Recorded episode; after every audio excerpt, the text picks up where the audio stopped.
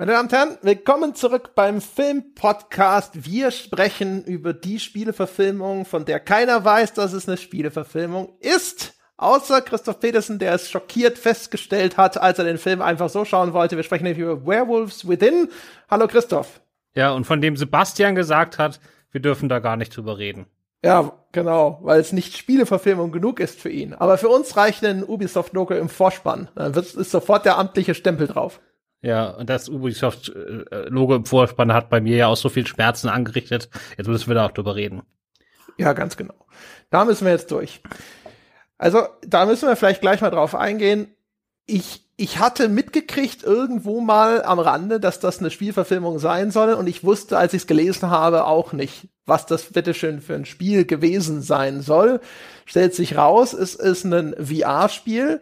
Das heißt, es findet automatisch damit in einer Nische statt, was Computerspiele angeht. Und dann ist das Spiel Werewolves Within auch noch eine Umsetzung eines sehr klassischen Spielprinzips, äh, es gibt also auch, es gibt ein Gesellschaftsspiel namens Werwolf. Es gibt verschiedene Spiele, die das auch schon umsetzen. Eins davon haben wir bei uns mal besprochen namens Town of Salem. Das ist ein Browserspiel, das dieses Spielkonzept umsetzt. Und zwar handelt es sich dabei um ein vorwiegend soziales Spiel. Also etwas, wo, was man nicht notwendigerweise eigentlich am Computer spielen muss, außer der, Vorteil ist jetzt hier, dass man vernetzt sein kann und im Falle von VR, dass das vielleicht nochmal ein plastisches, räumliches Gefühl des Zusammenhockens bedeutet. In dieser Art Spiel geht es darum, jetzt ganz plump äh, und grob zusammengefasst, einer von den Spielern kriegt zugelost als Rolle, er ist der Werwolf oder auch der Mörder oder was auch immer, welche Variante gerade gewählt wurde. Und jetzt ist es so, die Spieler finden sich an einer Art Dorfplatz zusammen und sie sind, diese Gruppe von Spielern ist Richter und Henker in einem und die beschließen dann gemeinsam, wer glauben sie denn ist also der Werwolf und wird dann auf dem Dorfplatz hingerichtet. Und jetzt können sie entweder den richtigen erwischen oder sie können den falschen hinrichten. Das geht dann über mehrere Runden und der Werwolf-Spieler hat halt also die Aufgabe, die Mitspieler in die Irre zu führen und zu beteuern, dass er es nicht ist und dass er unschuldig ist und den Verdacht auf andere zu lenken, damit er die gewählte Anzahl an Spielrunden überlebt. Und wenn er so lange überlebt, hat er gewonnen. Und wenn er das nicht schafft, dann hat er halt verloren. Darum genau, und ich glaube, man, je, zwischen den einzelnen Spielrunden kann der Werwolf halt immer noch einen umbringen von sich aus, oder? Das ist, ja, genau, also genau. Das ist halt äh, unterschiedlich, was du machen kannst. Du kannst dich manchmal ruhig verhalten, manchmal bist du gezwungen, dass du jede Nacht dir ein Opfer aussuchst. Da musst du noch mal ein bisschen besonders geschickt sein. Die anderen Spieler kriegen nämlich auch immer Rollen verpasst. Und das sind meistens Rollen, die sich ergänzen. Da ist dann, keine Ahnung, einer ist der, der Sheriff und wenn der Werwolf blöderweise den Sheriff angreift, dann kann er erschossen werden, weil der halt als einziger zum Beispiel bewaffnet ist. Anderer ist sowas wie ein Ausguck. Der kann dann jede Nacht bestimmen, dass er ein anderes Haus im Dorf beobachtet und wenn der Werwolf ausgerechnet dieses Haus angreift, dann beobachtet der vielleicht was. Vielleicht wird ihm dann nicht direkt die Identität des anderen Spielers enthüllt, aber er kriegt vielleicht irgendeine Art von Hinweis. Und die, die Spieler müssen sich immer austauschen und die Vorzüge und die Fähigkeiten ihrer Rollen nutzen, um eben zu entschlüsseln, rauszufinden, wer ist denn der Werwolf oder wen können wir zumindest ausschließen, wer war es denn auf jeden Fall nicht. Und das genau, ist halt aber wenn jetzt jemand aber sagt, ich bin der Ausguck und ich habe heute Nacht gesehen, dass es der war, dann kann man, kann man natürlich auch lügen. Ne? Man kann natürlich genau. auch als Werwolf sagen, ich war der Ausguck und ich habe heute Nacht den und den beobachtet. Also auch diese anderen Rollen sind geheim. Ne? Das heißt also, wenn irgendjemand sagt, ich bin das und das und habe heute Nacht das und das erlebt, dann kann man sich auch nicht drauf verlassen. Es ist halt alles nur ein Glauben oder nicht Glauben. Genau, also es gibt keine Möglichkeit, irgendwie zu beweisen, wer man ist. Und deswegen, das ist ein, hauptsächlich ein soziales Spiel. Das wird dann auch über Voice- oder Textchat zumindest gespielt. Und äh, da geht's halt eben wirklich darum, möglichst gut zu entweder lügen und zu betrügen oder eben, wenn man in, im anderen Team ist, muss man aufmerksam sein, muss man versuchen, möglichst logisch abzuleiten, wer ist denn hier in irgendeiner Form verdächtig oder was ist tatsächlich ein gutes Ausschlusskriterium, was sind Möglichkeiten der Beweisführung und so weiter. Wenn man diese Spiele länger spielt, kriegt man manchmal ein ganz gutes Bauchgefühl für bestimmte Dinge oder es gibt bestimmte Merkmale, wo man weiß, okay, jemand, der diese Rolle hat, da gibt es einen Trick, wie, wie der das ganz gut belegen kann oder wie man rausfinden kann, ob er das wirklich ist, zumindest über einen Zeitraum von ein, zwei Spielrunden, indem man die Leute zum Beispiel bestimmte Prognosen abgeben lässt oder sonst irgendwas und dann kann man hinterher sehen, ob sich das erfüllt. Das ist sozusagen die Grundlage. Genau, da gibt's, entwickelt sich das Metagame auch weiter. Ne? Also am Anfang wird der Werwolf zum Beispiel, wenn man anfängt, dann bringt der Werwolf immer die Figuren um, die ihm besonders nah auf der Schliche sind, ne? damit die beim nächsten Dorffest nicht mehr sagen können, du warst das. Und irgendwann haben die Leute das mal mitbekommen und dann sagen sie, oh, der hat den umgebracht, worauf hat der denn gestern getippt? Und dann sagen sie einfach, dass der das war. Und dann muss man wieder einen Schritt weiter denken. Und so entwickelt sich das halt, wenn man in Freundschaftsrunden spielt. Also dieses, diese Werwolf-Variante war ziemlich groß, als ich so 20 war. Also vor so 18 Jahren oder so. Da war die irgendwie, da hatte das jeder. Ich glaube, das hat sich auch ganz gut gehalten. Ich glaube, davor waren das vor allen Dingen Mafia ist, glaube ich, so die bekannteste Variante, ne? Wo einer so Mafia-Killer ist. Genau, die Idee auch, dass, äh, dass man das wirklich in der Pappschachtel gekauft hat mit Sonderregeln und Karten ziehen und sowas. Das ist ja schon der nächste Schritt, ne? Eigentlich ist das eins von diesen Spielen, die man einfach so spielt, ohne dass man es kaufen muss, ne? Sondern du hast einfach nur drei, vier Regeln und dann schreibt man die Sachen auf den Zettel und dann zieht man die aus dem Hut und dann ist fertig. Das ist also eins von diesen ganz, ganz klassischen Spielen, wo man auch nicht kaufen muss, sondern die man einfach so zu Hause sofort losspielen kann, wenn man die Regeln kennt. Genau, klassisches Partygame, da reicht theoretisch auch ein Block und ein Stift, um das zu spielen. Genau, aber jetzt haben sie sich halt für diese Variante entschieden.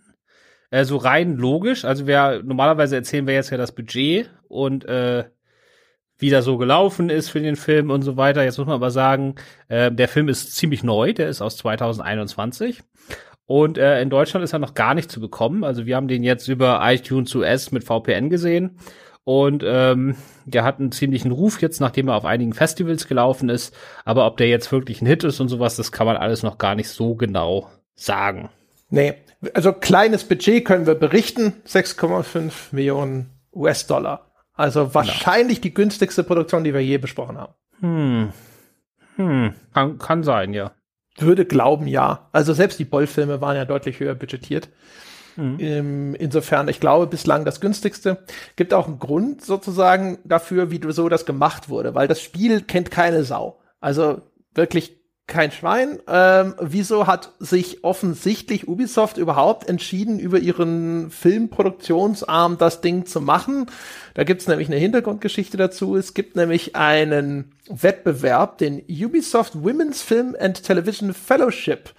Und äh, dort wählen sie jedes Jahr offensichtlich zwei Kandidatinnen aus. Und die kriegen dann erstmal ein sechsmonatiges Fellowship. Das ist im Grunde genommen so eine On-the-Job-Trainingsprogramm. Da wird, zumindest ist das die offizielle Beschreibung, dass die dann an die Hand genommen werden und wir können dann lernen, wie man ein Projekt von der Konzeption bis zur Produktion führt. Und die beiden aus diesem ersten Jahr, die haben dann tatsächlich auch gleich Produktionsdeals bekommen. Die durften sich aus dem Ubisoft IP-Kanon, also aus den Marken unter dem Dache von Ubisoft, durften die sich Dinge raussuchen, an denen sie arbeiten möchten. Und die beiden Kandidatinnen aus diesem ersten Jahr, Mishna Wolf und Tasha Hu, die haben sich rausgesucht einmal Child of Light. Das ist das, was die Tasha Hu, die macht daraus angeblich eine TV-Serie, von dem, von der war, glaube ich, nicht mehr viel zu hören in letzter Zeit. Und die andere, die Mishna Wolf, die hat sich eben das Werewolves Within ausgesucht und hat dafür eine Filmumsetzung gepitcht, die dann auch grünes Licht bekommen hat. Und das scheint auch von diesem äh, Filmarm von Ubisoft größtenteils finanziert worden zu sein. In, entsprechend also kleines Budget, wo man gesagt hat, okay, wir geben hier jetzt einem Nachwuchstalent, das aus unserem eigenen Förderprogramm gekommen ist, eine Chance, mit dieser sehr kleinen IP was zu machen. Das ist super, dass du das entdeckt hast. Das habe ich alles überhaupt nicht auf dem Plan gehabt. Na gut, Recherche, ne? Muss ich noch üben. Ich habe mir halt gedacht, wie in aller Welt sind die auf die Idee gekommen, ausgerechnet diese IP umzusetzen? Das erschien für mich keinen Sinn zu ergeben. Und das kam halt daher, dass die sich frei aussuchen durften, welche Ubisoft-IP möchten sie denn bearbeiten. Und jetzt hat sich die äh, Mischner Wolf Nummer halt ausgerechnet, ja, Werewolves Within ausgesucht. Und jetzt waren sie dann danach anscheinend so angetan von dem, was sie da gepitcht hat, dass sie gesagt haben, alles klar. Jetzt machen wir das auch. Es sieht natürlich auch gut aus, wenn du so ein Programm startest, wenn dann gleich auch tatsächlich jemand eine Chance bekommt, tatsächlich mal einen Film draus zu machen. Jetzt in diesem Fall eben als Drehbuchautorin. Also sie haben dann einen anderen Regisseur dafür angeheuert, den Josh Ruben. Auch jemand, der noch, sage ich mal, am Anfang seiner Karriere steht. Der hat einen Featurefilm gemacht, Scare Me bislang und vorher lauter Kurzfilme, haben einen ziemlich unbekannten Cast angeheuert. Das heißt also, also eine kleine Indie-Produktion, aber eben mit einem Geldgeber im Rücken, der auch ein bisschen PR-Power mitbringt und jetzt eine in diesem Fall wertlose IP. Genau, weil die Idee, also sozusagen an diesem Werwolf-Spiel daraus so ein Who Done It in so einem Dorf zu machen, äh, die liegt ja eigentlich ziemlich nahe, ne? Aber wenn du die Idee jetzt nicht gerade in dem Fellowship gehabt hättest, sondern als normaler Drehbuchautor, der einfach irgendwie in Hollywood rumrennt, dann wärst du wahrscheinlich einfach auf das Gesellschaftsspiel gegangen, an dem es wahrscheinlich nicht mehr irgendwelche Rechte gibt und hättest dieses Computerspiel, das keiner kennt, einfach links liegen lassen. Genau. In diesem Falle, ich meine, dadurch, dass dass dieses Spielprinzip so bekannt ist. Das könnte ja oder hätte theoretisch ja durchaus ein Vorteil sein können. Aber es kommt ja nirgendwo richtig raus. Also außer man fängt schon an, Artikel über diese Verfilmung zu lesen. Dann kriegt man mit, ach guck mal, das bedient sich dieser Grundlage. Aber ansonsten, das hilft dir eigentlich nichts. Das ist halt einfach nichts, wo du den Titel liest und du erkennst eine bekannte Marke wieder und sagst, oh, das, das kenne ich. Das ist der Comic, den ich mag, das Spiel, das ich mag und äh, das Buch, das ich gelesen habe, das wurde hier verfilmt. Das interessiert mich, das schaue ich mir mal an. Das heißt, diese ganze Wirkung, die ist halt einfach nicht vorhanden. Genau, also dieses andere Pitch, mit dem der Film jetzt auch vermarktet wird, einfach klassisches Agatha Christie Whodunit, aber mit Werwolf äh, Dreingabe, die klingt, also die ist, glaube ich, relativ äh, wirkungsvoll. Also da, das ist ja auch der die die Art. Ich habe ja beim letzten Mal, wenn ihr wissen wollt, warum wir den Film heute besprechen und welche tief tragische Geschichte dahinter steckt, ja, einfach letzte Folge anhören. Dynasty Warriors. Die letzten zehn Minuten erzähle ich die. Ich verkrafte das nicht, das nochmal zu erzählen. Ja, ich habe das jetzt einmal durchgemacht und jetzt wird diese Wunde wird nicht nochmal neu aufgerissen. Also das möchte dir da einfach zumuten. Ja, genau, mache ich auch nicht. So, also einfach da noch mal die letzten zehn Minuten hören, wenn ihr die verpasst habt oder weil euch Dynasty Warriors nicht interessiert hat. Die letzten zehn Minuten sind eigentlich die ersten zehn Minuten von diesem Podcast, aber das kriege ich nicht übers Herz. Ist ja in eurem Feed. Könnt ihr euch da einfach anhören. So, aber ähm, genau, also der Pitch hat mich halt voll gekriegt und äh, wie gesagt, kam ja auch dann bei den ersten Aufführungen super an. Und ich denk mal so sechseinhalb Millionen sind ja jetzt für so einen Film nicht viel. Also auch für so eine Indie-Produktion ist das so, ist das jetzt nicht schlecht, ne? Ist schon am oberen Ende. Aber für so eine vernünftige Genre-Produktion mit so einem Hook, das kann man schon mal riskieren, sag ich mal, ohne dass man da großes Risiko geht, dass sich das nicht lohnt. Ja, vor allem, wenn du vielleicht selber als Filmproduzent auch noch so gerade noch äh, ne, dabei bist, deine Sporen zu verdienen dann kannst du vielleicht auch da selber dich so ein bisschen austesten, wie ist denn das, wenn wir mal was selber produzieren. Vorige Sachen, wo Ubisoft mit drin hing, wie Assassin's Creed, haben wir auch schon in einem anderen Podcast besprochen, das haben sie ja dann trotzdem in Zusammenarbeit mit etablierten Produktions- und Verleihfirmen gemacht. Während hier hat man das Gefühl, das haben sie alleine auf die Beine gestellt. Und Assassin's Creed ist gerade an dieser Zusammenarbeit gescheitert, ne? Also ja. da, damals noch an der Zusammenarbeit mit der Produktionsfirma und vor allen Dingen an der Zusammenarbeit mit dem Regisseur und einem Hauptdarsteller, zu dem sie dann nur noch wenig Durchgriff hatten. Aber das ist auch eine andere Folge. Also vielleicht äh, versucht's wirklich Ubisoft jetzt erstmal klein anzufangen. Und wenn sie merken, oh, das können wir eigentlich auch selber, vielleicht trauen sie sich dann immer eine Nummer größer zu werden. Gerade wenn wir jetzt im Streaming-Bereich sind und Ubisoft sich sagt, also so einen großen Film ins Kino zu bringen, das ist, das ist auch weiterhin nicht einfach. Ne? Da muss man eigentlich schon mit großen Verleih zu arbeiten. Aber wenn du jetzt aber sagst, äh, wir ver verfilmen eine IP im 20 bis 30 Millionen Bereich und wir machen vorher einen Deal mit Netflix, dass die den am Schluss kaufen für 50 Millionen, dann haben wir 20 Millionen verdient oder so, was ja absolut nicht unrealistisch ist, wenn du mit einer bekannten Computerspielmarke da reinmarschierst. Als Ubisoft kriegst du da mit Sicherheit auch sofort einen Termin. Äh, das ist ja durchaus eine, eine, äh, eine gangbare Zukunft, sag ich mal. Und dann haben sie ihre Marken halt viel besser im Griff. Ja, genau. Jetzt, ne, also hast du in dem Falle schon mal zumindest so einen Achtungserfolg, ne? Der wurde ja von der Kritik gut angenommen. Der Film, hast vielleicht schon mal einen Fuß in der Tür, dann kannst du halt einfach, du kennst dann ja auch schon mal Leute bei den verschiedenen Streaming-Angeboten, wenn du mir da mal diesen Film reinverkauft hast. Das heißt, selbst wenn du damit jetzt im ersten Schritt noch nicht Riesengewinn machst, dann ist das für dich so äh, aus so einem Networking und auf äh, so einem Business Development Gesichtspunkt sicherlich lohnenswert. Genau, das ist sogar, dass, dass der Film gut ist, ist sogar äh, eine nette Dreingabe. Aber in Hollywood ist es ganz, ganz wichtig, dass du einmal irgendwas fertig bekommen hast. Es muss nicht mal sonderlich gut sein. Einfach nur, dass die Leute wissen, also, weil Film machen ist halt, was weiß ich, 95 Prozent aller Filmprojekte werden ja nicht zu Ende geführt. Die bleiben in irgendeinem Stadium, äh, Stadium stecken und werden dann doch gecancelt oder was weiß ich. So, und wenn du es einmal geschafft hast zu sagen, okay, wir haben es geschafft, das Ding war am Ende fertig, so, dann, dann ist das schon einfach, dann, dann reden die Leute schon ganz anders mit dir. Sowohl als, Re äh, egal ob du, Re äh, ob du Regisseur bist, Drehbuchautor oder Produktionsfirma, dann hast du automatisch ein ganz anderes Standing. Ja. Und deswegen macht das total Sinn. Jetzt sind wir gespannt mit dieser Fernsehserie. Es ist natürlich so, da müssen die natürlich irgendeinen Partner haben, weil eine Fernsehserie musst du natürlich im Gegensatz zum Film auch irgendwo laufen lassen. Äh, da wüsste ich jetzt nicht, wo die Serie untergebracht wurde damals, aber mal gucken, ob die noch kommt. Ich kenne aber auch Child of Light auch nicht.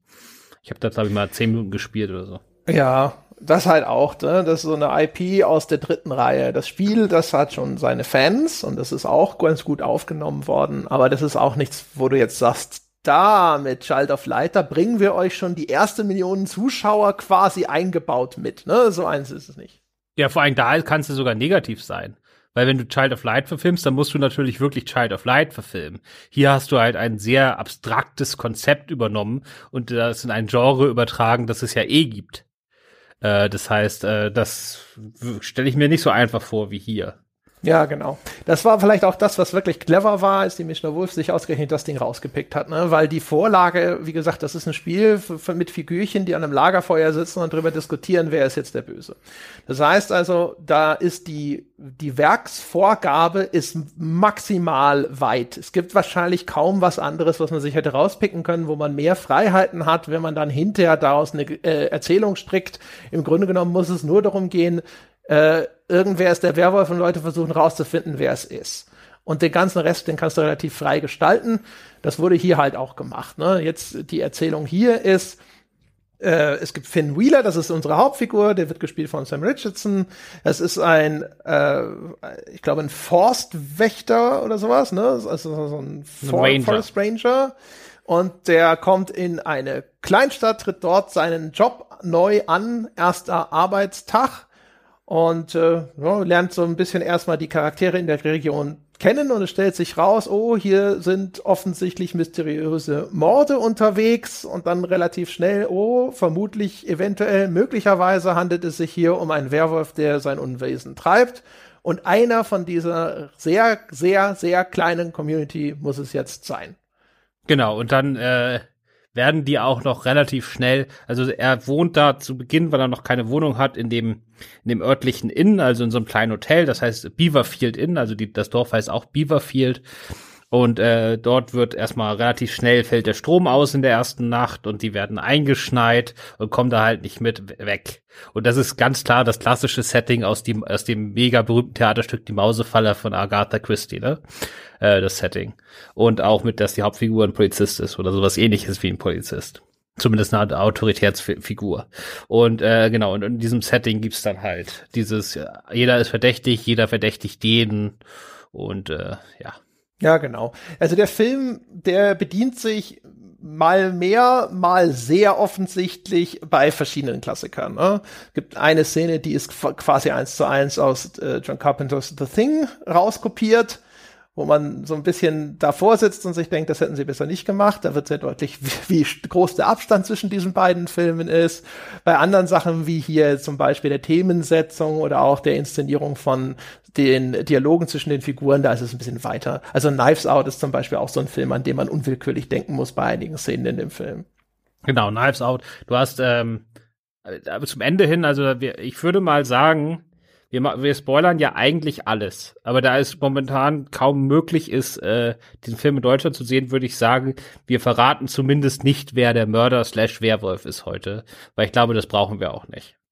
Aber ansonsten reden wir halt darüber, was so ungefähr passiert. Mhm. Und ähm, in der zweiten Hälfte löst sich diese Agatha Christie-Situation auf und es wird äh, verlagert sich ein bisschen mehr auf den Rest des Dorfes und überall passiert dann ein bisschen was und da ist es dann mehr so ein klassischer Kronbrüder-Film, ne? Also viel trockener Humor, viel trockene Gewalt und äh, Blut und sowas und sehr sehr das überhaupt das den ganzen Film über die Figuren sind halt extrem skurril.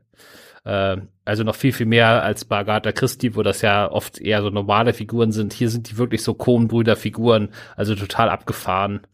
äh, in verschiedene Richtungen. Jeder ist eigentlich quasi eine Karikatur und das sind so die Richtungen, in die der Film geht.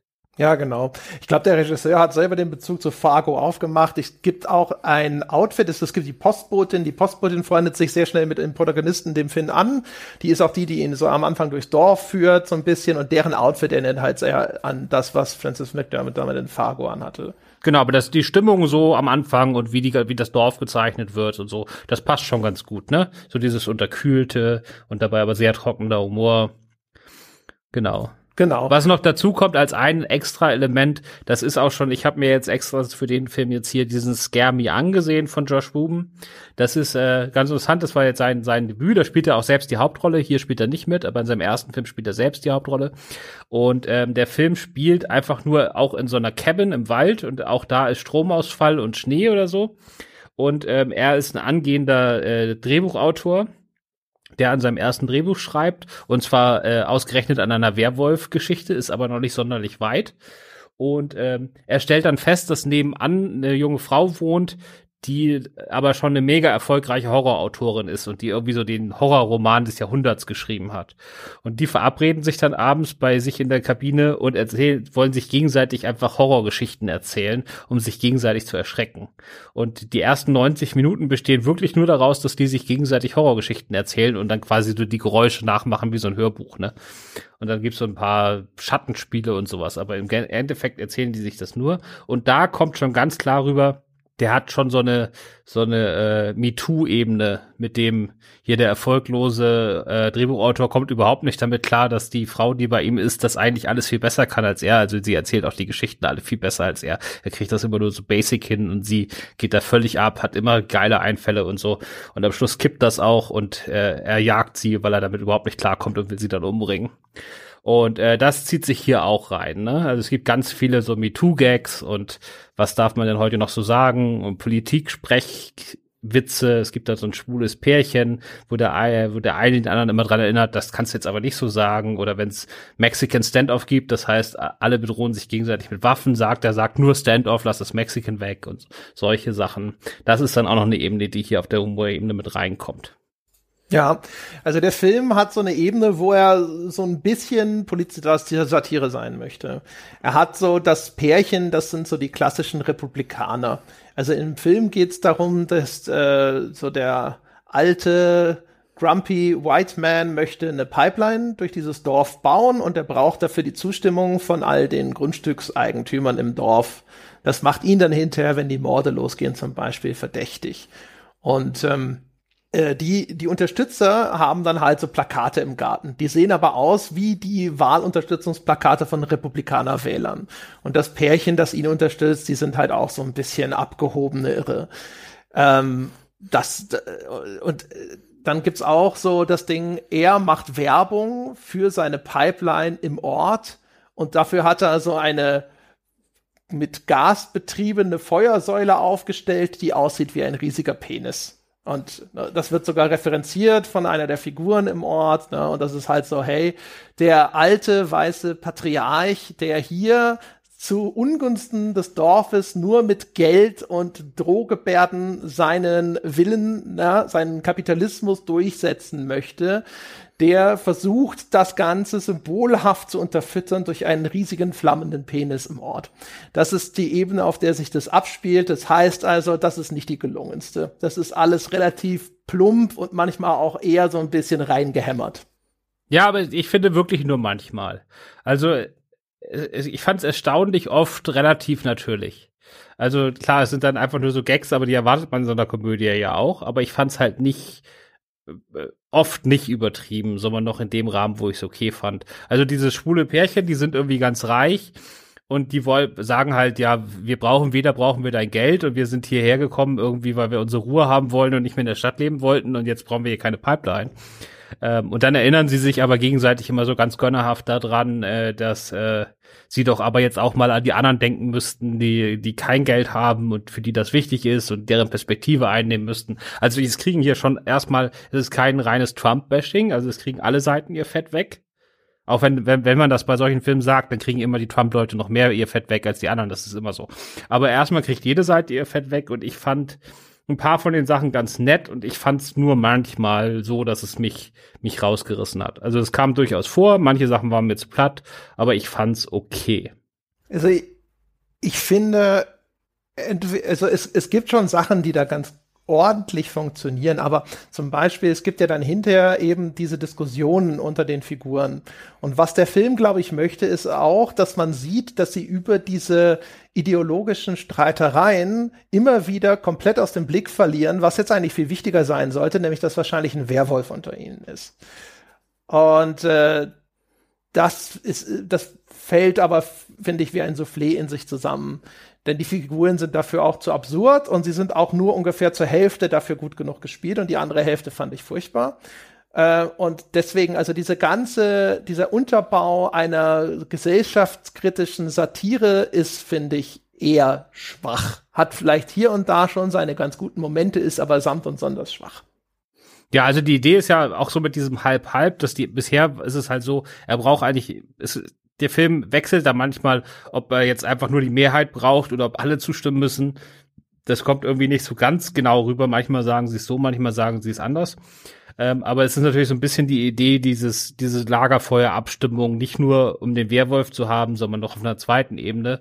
Und es geht halt darum, du brauchst halt in diesen Dialogen, also es gibt dann schon an zwei, drei Szenen im Film quasi dieses, sie sitzen alle rum und jeder beschuldigt jeden. Und das ist ja quasi schon die Idee, dass man diese Situation aus den Spielen äh, benutzt. Und da brauchst du halt natürlich irgendwelche Argumente.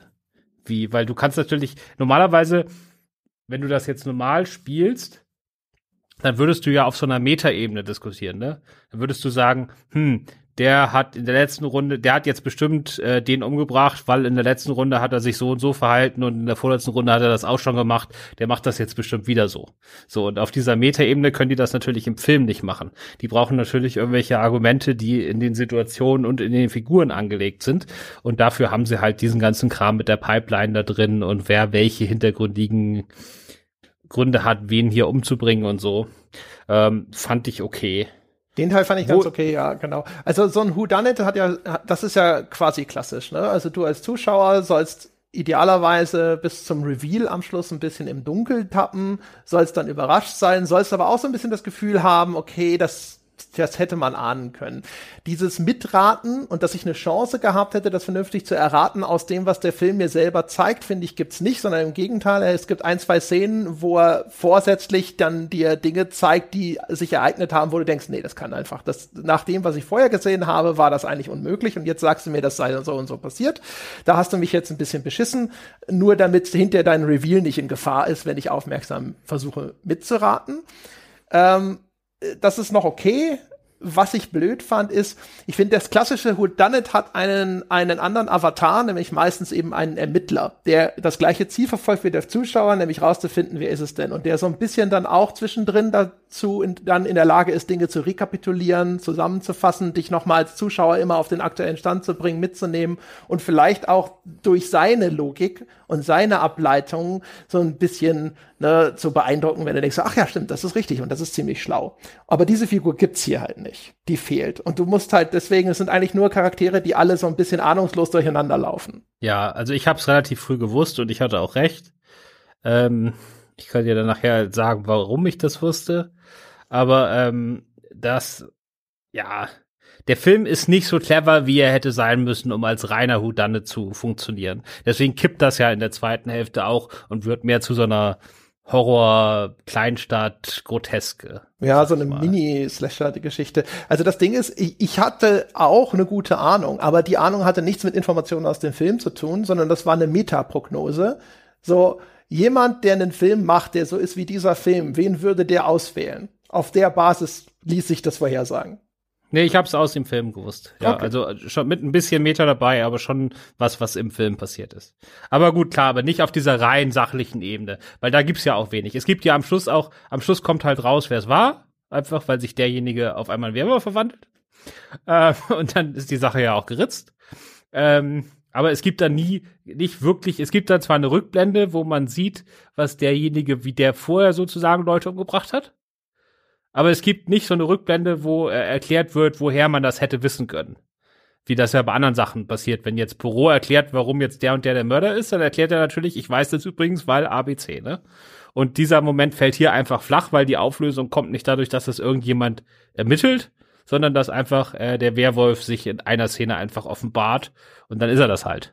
Ja, genau. Und wie gesagt, und dann gibt's diese Rückblenden und du denkst dir so, nee, nee, nee, nee, nee, nee. Das ist vom zeitlichen Ablauf nicht schlüssig, was sie mir da zeigt. Ja, also wie gesagt, das ist äh, mehr so die Stimmung der ersten Hälfte ist ein Who Done It und dann kippt's halt, aber es ist nicht so, dass er dieses Konzept durchzieht und ist jetzt wie bei dem schon erwähnten Knives Out gibt's ja am Ende also der hat ja, der hat ja mehrere solche Offenbarungstwists. Äh, also das Niveau darf man hier auf gar, also das rein Plots darf man hier auf gar keinen Fall erwarten. Und eine andere Sache, die du schon gesagt hast, äh, und da sind wir dann auch beim Vergleich mit Nice Out, der ja auch diese ganzen Karikaturen hat. Ich würde auch sagen, die hatten hier für jede Rolle nur den zweit- und manchmal vielleicht auch drittgeeignetsten Schauspieler dafür bekommen. Also da sind viele von diesen Karikaturen sind da drin, ob das jetzt diese Hillbilly äh, Automechanikerin ist oder so ein paar andere Figuren, wo ich sage, so wenn das ein richtig guter Schauspieler gespielt hätte, dann hätte man da humortechnisch echt was rausholen können. So ist das halt alles, man erkennt das irgendwie, aber es fehlt fast überall so der letzte Kick. Ja, genau. Also genau, es gibt das äh, asselige Mechaniker-Pärchen. Die sind wie zwei Figuren aus Trailer Park Boys und die sind relativ anstrengend und schlecht.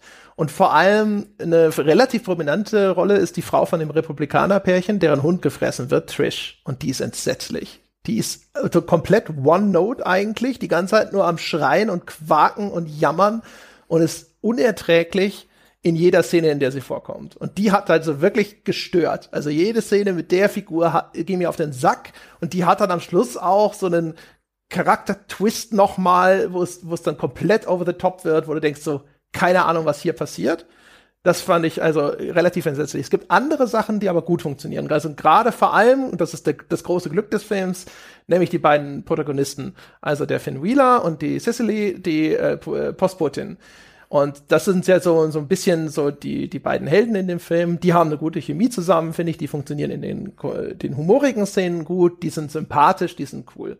Ja, man wünscht sich die immer zurück, ne? Und so die Veteranen auch. Also Wayne Duval, den kennt man den, wahrscheinlich hat jetzt keiner von euch ein Gesicht äh, vor Augen, wenn ich den Namen sage, aber das ist einer so dieser Veteranen-Nebendarsteller, die jeder kennt, weil der in jedem zweiten Film dabei ist und der spielt halt diesen Pipeline-Vertreter. So, der macht das völlig in Ordnung. Oder auch Catherine Curtin, die diese Innenbetreiberin da verkörpert, deren Mann verschwunden ist vor einiger Zeit. Das ist völlig in Ordnung. Also und auch äh, Glenn Flashler als Amazon, das ist so der der im Wald lebende Eigenbrötler, der da immer mit mit äh, Bärenmantel und äh, Bart da auftaucht, auch gut. Also sie haben schon ein paar gute Leute, aber es fehlt so bei den bei den richtig karikaturmäßigen, auch bei dem schwulen Pärchen, das ist so okay, so man weiß, worauf die hinaus wollen, aber es fehlt überall so noch so der letzte Kick, dass man sagt, so das ist eine richtig geile Performance. Und das Drehbuch schreibt denen halt Dialoge, die okay sind, aber da hätten die Schauspieler noch mehr draus machen müssen, um das aufs nächste Level zu heben, weil so clever sind die Dialoge an sich dann auf keinen Fall. Ja, nee, da sind wir, sind wir voll auf einer Linie. Also gerade halt auch die Szenen, wo dann das Ensemble so zusammenkommt und dann gibt es irgendwie Streit und alle reden durcheinander und jetzt müssen vielleicht mal Pläne gefasst und Allianzen geschmiedet werden und sonst irgendwas. Und das ist alles ziemlich flat. Das ist, äh, das sind die Szenen, wo eigentlich jetzt das Drehbuch äh, abliefern müsste, um genau in den Szenen dann halt auch diese kleine Community, die es da beschreiben will, aus all diesen ulkigen Vö Vögeln dann irgendwie zusammenzuführen, dass das unterhaltsam wird, dass das interessant wird, dass sich da auch Konstellationen bilden zwischen diesen Figuren und sowas und das passiert alles nicht. Und was da passiert, ist relativ trivial. Genau, also da muss man halt auch wirklich sagen, wenn das jetzt die Drehbuchautorin da bei diesem Fellowship da gemacht hat, also so ein richtig gutes Whodunit zu konstruieren mit einer Auflösung, die es noch nicht gab. Das passiert halt auch nur alle 100 Jahre mal, ne? Also gefühlt. Ja, das ist Na, ja. Genau. Vor, also ich Knives Out hatte das jetzt, aber davor wüsste ich schon nicht mehr, wo mich der letzte Mal umgehauen hat. Ne? Also das ist dann schon fünf oder zehn Jahre her. Ähm, deswegen ja. Und Gut, deswegen kann ich auch verstehen, dass es in der zweiten Hälfte so wegkippt und die eigentliche Auflösung ist dann auch, ist dann halt irgendwer. Ist auch egal eigentlich. Ja, und Deswegen. das ist sogar, sogar ein bisschen enttäuschend. Was so ein anderes Ding ist, das ist ja so eine Horror-Comedy. Und ähm, was ich eigentlich immer mag, ist, ähm, wenn sie es schaffen, so ein bisschen diese Ghostbusters-Formel herbeizuführen, dass sie beide Elemente relativ ernst nehmen. Ich finde, äh, Ghostbusters schafft dass seine gruseligen Momente halt wirklich gruselig waren. Also damals, ne, wenn du es heute siehst, ist es vielleicht auch nicht mehr so, weil die Effekte und so weiter. Und dass die, die Comedy-Szenen, die funktionieren halt auch. Aber beide Ebenen, die existieren quasi mit und nebeneinander und funktionieren beide für sich gut. Und hier ist eigentlich nur so das fluffig humorige, was gut funktioniert. Und der Horror funktioniert halt eigentlich überhaupt nicht. Also das ist halt überhaupt nicht gruselig. Ja, ich würde sogar auch sagen, dass der Humor nicht wirklich witzig ist. Aber das andere Wort, das du gesagt hast, das würde ich ganz, ganz fett unterstreichen. Also das äh, muss ich auch so sagen. Also das ist irgendwie so, man sagt so, es funktioniert alles nicht so richtig aber trotzdem äh, mochte ich den Film insgesamt, weil das haben irgendwie, ich habe auch mal geguckt, das schreiben irgendwie voll viele auch Leute so in so User-Kommentaren zu dem Film. Und ich kann das voll unterschreiben, dass alle sagen, ah, ist nicht richtig gruselig, ist nicht wirklich witzig, aber es ist irgendwie so total niedlich und fluffig und sympathisch. Und irgendwie so das Poster dieses Films ist und ich finde, das äh, man würde eigentlich nie auf die Idee kommen, das so zu machen, weil das eigentlich mit dem Film an sich nichts zu tun hat. Und trotzdem spiegelt es perfekt wieder, was dieser Film ist. Das hat nämlich erstmal oben drüber steht äh, Who Done It with Teeth. Das ist erstmal ein ganz nettes Wortspiel. So, und dann sieht man da einen selbstgestrickten Werwolf, der sogar noch extra so einen selbstgestrickten Schal trägt, so einen gelben Schal.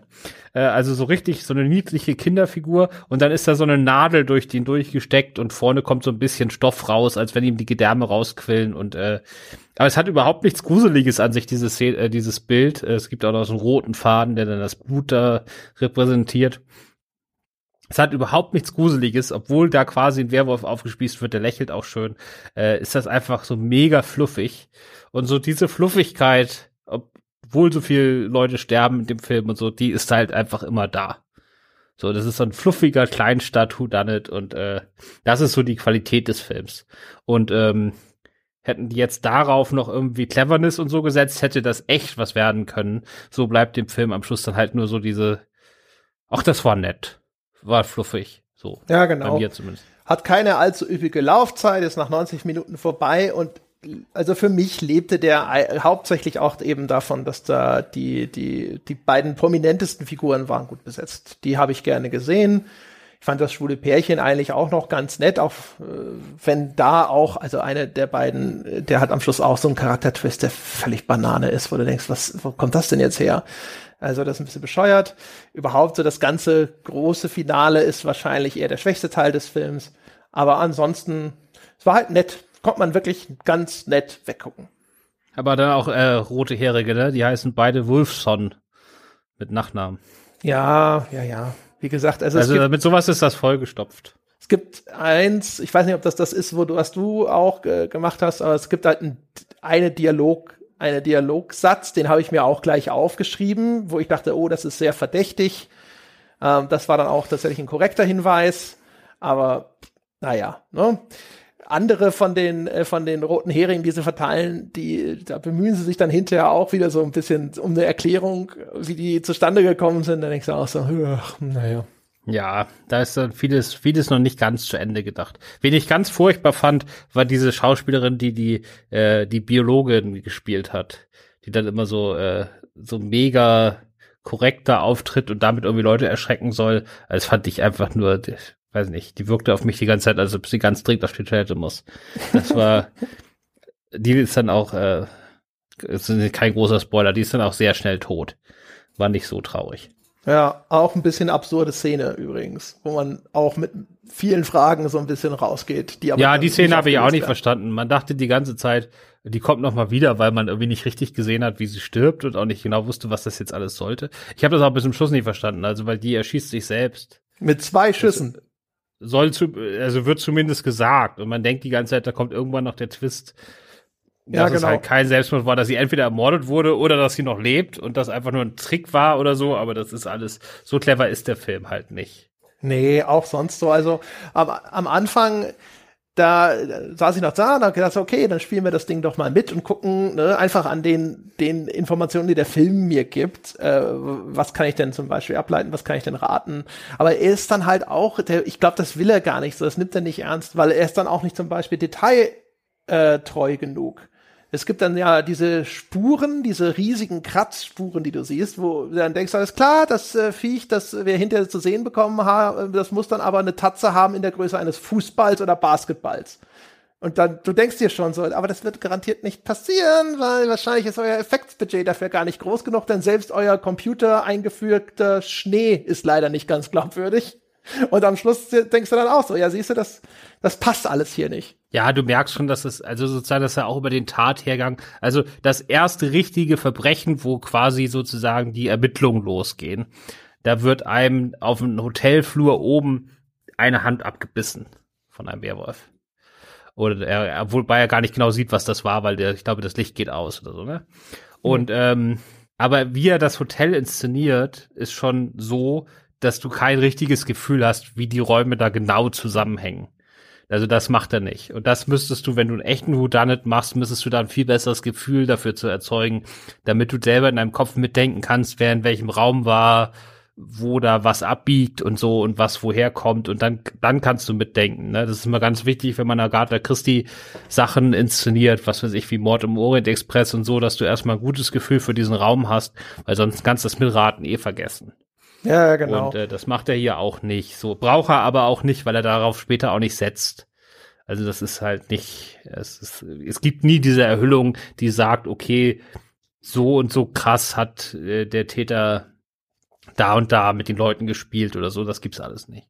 Nee, es, es will halt auch, es will halt echt sehr viel, ne? Es will, äh, es will Humor, es will ein bisschen diese Gesellschaftssatire sein, es will ein bisschen Horror sein, es will dieses Whodunit-Motiv will es haben. Und am Schluss hat man schon das Gefühl, dann muss es äh, vieles davon so ein bisschen fallen lassen. Ne? Es jongliert diese ganzen Bälle und am Schluss, wenn es dann darum geht, die alle wieder aufzufangen, dann landen schon drei, auf, drei von fünf auf dem Boden.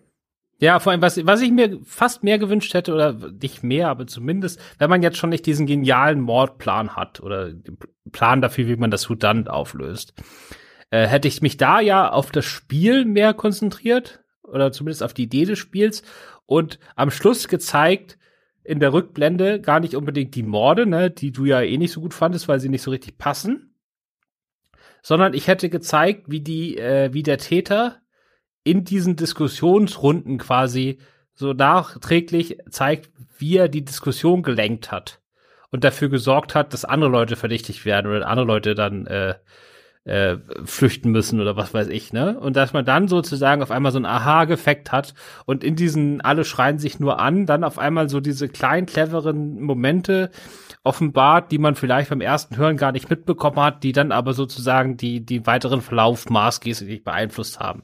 Ist natürlich nicht einfach sowas zu schreiben, ne? Aber das wäre natürlich auch cool gewesen, wenn du in diesem Rückblende gar nicht die Taten gesehen hättest, sondern mehr wie der Täter dann die weiteren Ermittlungen lenkt oder weglenkt. Ja. Das hätte ja zum Spiel gepasst, weil das ist ja, genau. das, das, das Morden ist ja nicht Teil des Spiels. Also klar, du sagst, ich bringe jetzt heute noch den um, aber das ist ja nichts, was, was du, was du tatsächlich ausspielst. Was du tatsächlich spielst, ist das Lenken der Ermittlungen oder der, der Verdächtigung am nächsten Tag und also auch mit den, mit den äh, falschen, also das kommt ein bisschen rüber. Man sieht dann am Schluss, wie der Täter falsche Spuren gelegt hat, aber das ist echt lieblos. Ja, und vor allem auch wirkungslos. Also was ja interessant ist eigentlich auch an dem Motiv der Spiele, ist dieses, dass das so ein bisschen ist wie Hexenverfolgung. Und da erwischt es auch Unschuldige. Einfach weil diese Gemeinschaft da ne, jetzt quasi in Panik beschließt, okay, der ist es, den, den bringen wir um oder sowas. Daraus hätte man garantiert was machen können. Aber diese ganzen es gibt nicht diese richtige, es ist nicht diese Gerichtsverhandlung, um die es dann eigentlich in den Spielen geht, sondern es ist eigentlich ein, meistens ein wildes Chaos, wo sich dann wieder diese politischen Ideologien, die sich da überschneiden, so reinmischen. Ne, was ich vorhin schon sagte, es geht dann hinterher gar nicht mehr um den Werwolf, sondern um die eigenen egoistischen Befindlichkeiten. Uh, das glaube ich, das stört an der Stelle nur, ne, also aus einer dramaturgischen Sicht. Ja, weil, also genau, das kann man ja sagen. Im zweiten Teil kommt es dann durchaus vor, dass sich auch Leute umbringen, die nicht der Werwolf sind, einfach aus anderen Gründen. Aber das ist ja, dann geht es in so eine Needful Things Richtung, aber es ist halt auch, das ist zu spät dafür. Dann da, das, das, das wird dann ein Film, der die ganze Zeit nicht war. Ja, das wird dann wirklich eine Satire oder Groteske, weil die bringen sich nicht um, weil sie glauben, dass der andere der Werwolf ist, sondern dann kommen da auf einmal ganz andere Motive mit rein und so. Und dann nutzen die vielmehr die Situation aus, um da Leute um die Ecke zu bringen und das einfach auf den Werwolf zu schieben.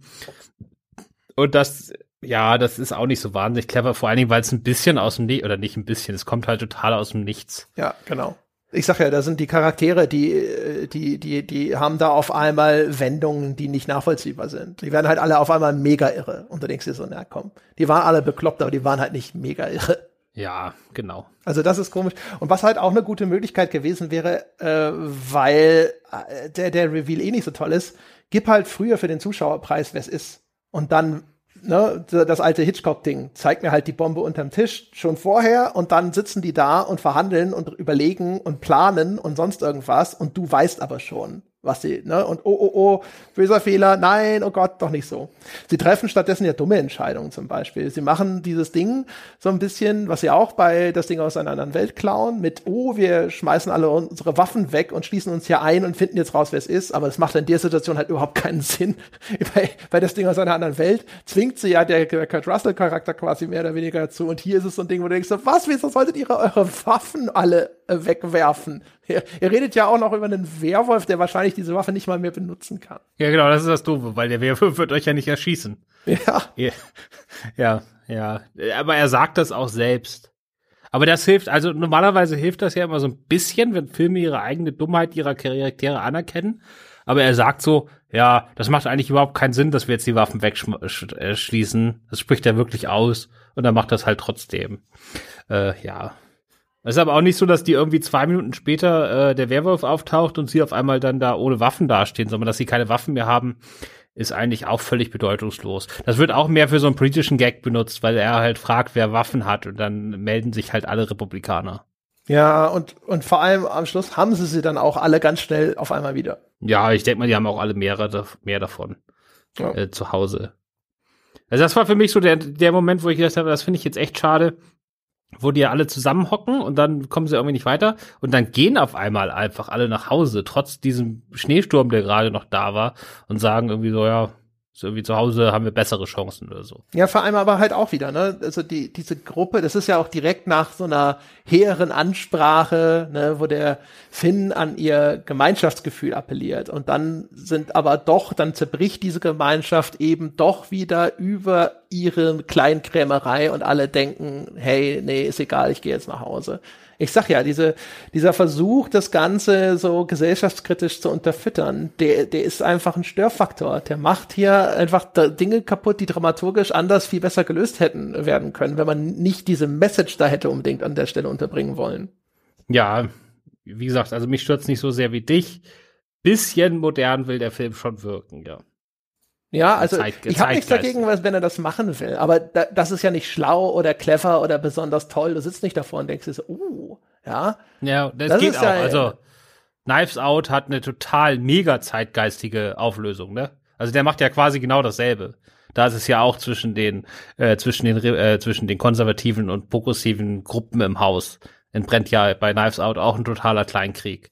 Ja, ja, aber das ist halt besser gemacht, ne? Da hast du halt auch die so Szenen wie die mit Don Johnson und sowas, der halt schön eklig ist und sowas und der bringt das auch gut rüber und das ist aber auch das ist halt äh, ähm, einfach organischer in diesen Plot eingestreut. Und hier glaube ich, wie gesagt, also hier ist es halt eher ein Störfaktor, weil es bringt mir auf dieser Ebene nichts. Es ist nichts, wo ich denke, oh, wie schlau oder wie klug das inszeniert ist oder sonst irgendwas. Und auf der anderen Seite ist es, ist es etwas, das hier eine Situation auf einmal komplett auflöst, ja, aus der man eigentlich was hätte machen können. Und du siehst das ja auch, dann sind diese Figuren irgendwo überall verstreut und auf einmal passiert hier was und da was, Leute sterben und du denkst dir, ja, ist es auch egal. Ja, ich glaube, heute wird eher eine kurze Folge. Ja, also ich bin damit auch am, de, am Ende dessen. Wobei der schon fair ist, was, was das angeht. Und ich finde, es passt auch ganz gut. Der Film fängt ja schon sehr ironisch an. Ja, äh, ja, das ist ganz nett. Da habe ich noch gedacht, oh cool.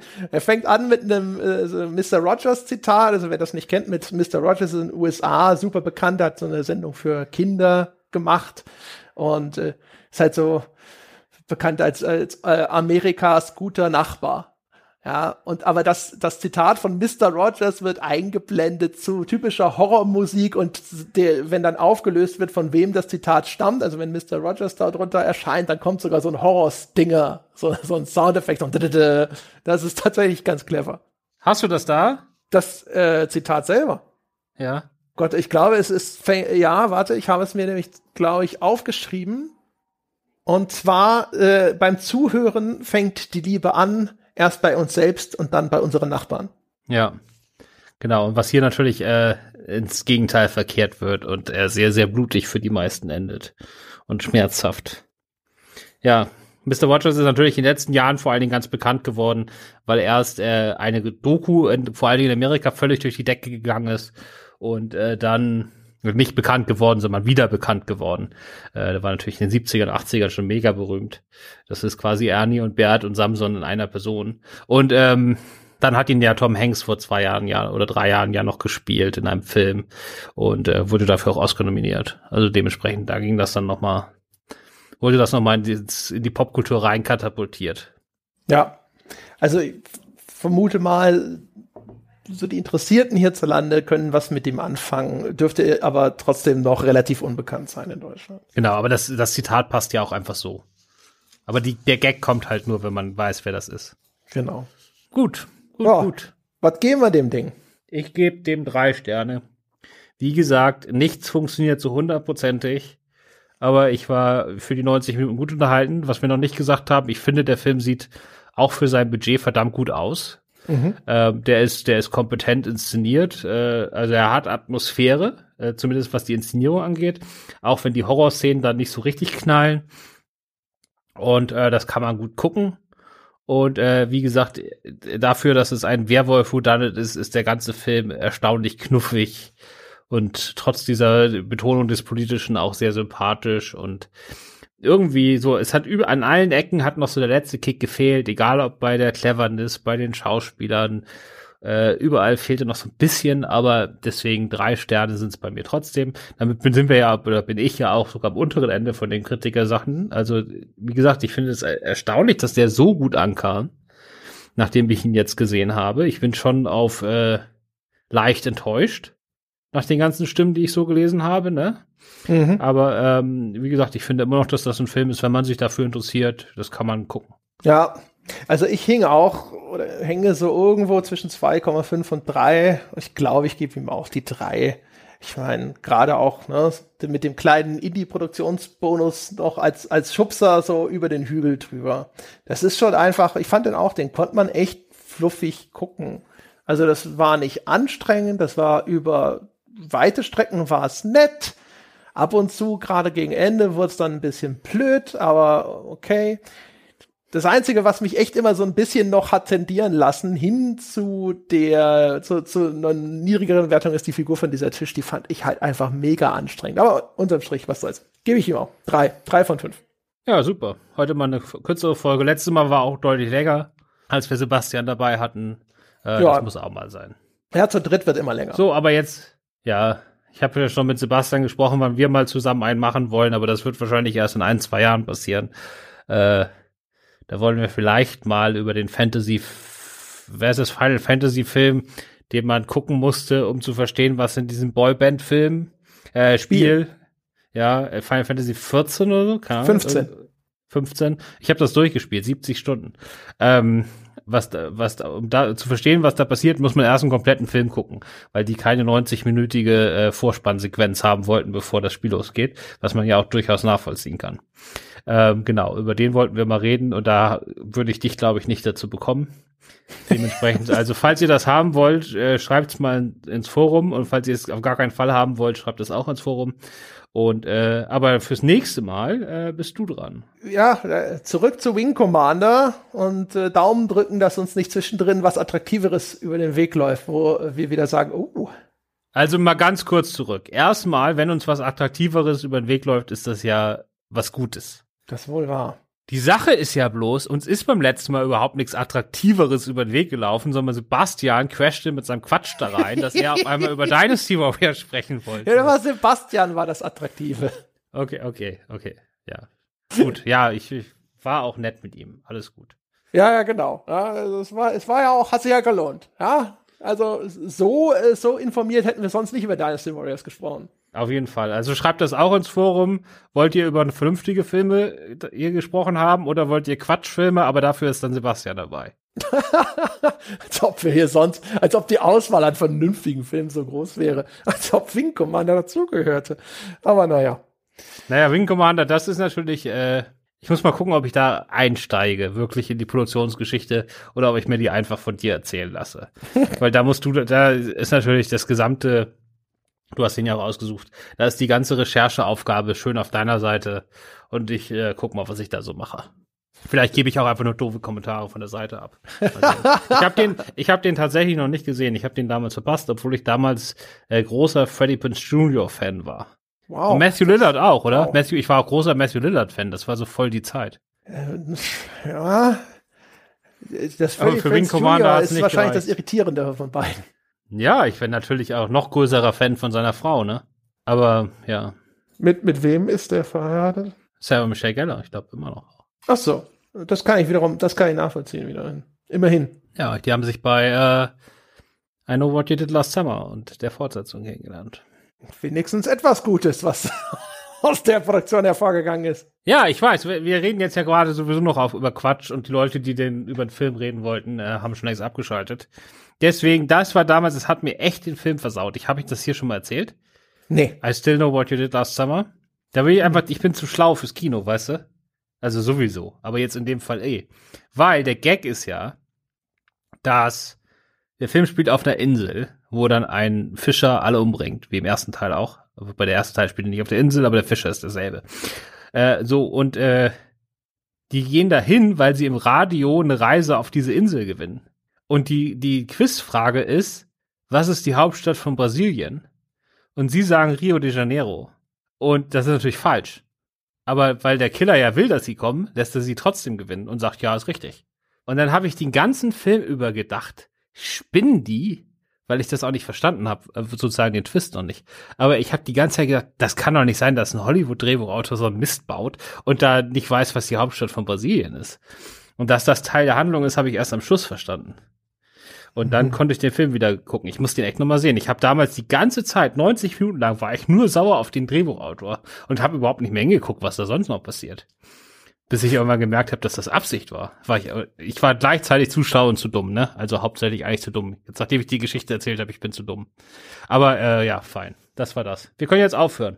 ja, das ist halt immer so, so die großen bekannten Städte. Die Leute haben auch schon früher äh, zu, Bonner Zeiten gedacht, Berlin ist unsere Hauptstadt. Äh, alle denken, Frankfurt ist Hauptstadt von Hessen. Und das arme Brasilia, Brasil, das fällt halt auch hinten runter. Ja, aber man, das ist auch immer, man, ich bin so dran gewöhnt, dass Hollywood-Drehbuchautoren Vollhonks sind, ja. Dass wenn die mich doch mal überraschen, dann, äh, dann kriegen sie mich auch richtig. Ich hatte das zum Beispiel, es gibt so einen Film, der heißt Dämon mit Denzel Washington, ja. Und da geht's darum, dass so ein Serienmörder immer wenn, wenn der Körper, in dem er gerade ist, ich glaube, das ist auch so, so ein serienmordender Dämon. Immer wenn der getötet ja. wird, geht er in den Körper eines anderen Menschen, der höchstens 50, keine Ahnung, ich weiß die Zahl nicht, 50 Meter weg ist oder so. Und die einzige Chance, den zu töten, ist quasi, ihn zu töten, während niemand in der Nähe ist, logischerweise. Aber du bist doch immer als der Mordende in der Nähe. Ja, musst du halt irgendwie die Luft sprengen oder ah, Ziel, Zielgewehr ja. oder so. Also musst halt ich weiß gar nicht mehr, wie der ausgeht. Ich habe den damals sogar im Kino gesehen. War scheiße. Ja. Ja, egal. So. Und ich habe nach einer halben Stunde gedacht, der kann doch aber, genau, nach einer halben, also ich bin mir nicht mehr ganz sicher. Ich erzähle das jetzt aus einer 20-jährigen Erinnerung. Auf jeden Fall gibt es zwischendurch den Gag, dass der in der Katze ist und irgendwie so von einer Katze äh, da irgendjemand beobachtet oder so. Und danach geht er wieder an anderen Menschen. So. Und nachdem die diesen Gag gemacht haben, konnte ich die ganze Zeit den Film nicht mehr gucken und war ich dachte, die, die haben sich damit selber erschossen oder selber den Film kaputt gemacht, weil die können ja nicht sicherstellen, dass es im Umkreis von 50 Meter kein Tier ist, ne? Da wird ja zumindest irgendeine Kellerassel sein, in die der kurz zwischenzeitlich fahren kann, bevor er dann wieder in anderen Typen reingeht, ne? Und dann war ich den ganzen Film über stinksauer auf den Film und wie bescheuert der ist. Und wie scheiße das alles ist und wie wenig Sinn das macht. Und dann endet der Film aber damit, mit dem, mit dem Bad End, dass sie glauben, den getötet zu haben. Und dann sieht man wieder eine Katze, die da wegläuft, in dem dann der Dämon drin ist. Das heißt, da war der Drehbuchautor wieder cleverer als ich, weil der das nämlich genau so gesehen hat wie ich. Aber es hat mir vorher schon die ganzen Film kaputt gemacht, weil ich vorher schon geglaubt habe, die sind alle Deppen. Also, man lernt daraus, wenn der Abspann rollt, zieht über die Drehbuchautoren her, was für Deppen die sind, aber möglichst nicht schon nach fünf Minuten, weil äh, ja man fällt damit ab und zu auf die Schnauze und man macht sich immer die Filme vorher kaputt. Manchmal sind sie doch schlauer, wobei der Film insgesamt trotzdem nichts taugt. Da hast du recht. Gut, ja. aber jetzt machen wir Schluss. Jetzt machen wir Schluss, meine Damen und Herren, nach äh, dieser überzeugenden Beweisführung zum Thema Ich bin zu schlau fürs Kino sind Sie sicherlich scharf darauf, weitere Inhalte von Christoph Petersen zu genießen. Das können Sie tun auf Filmstarts oder ja. bei seinem Podcast Leinwandliebe.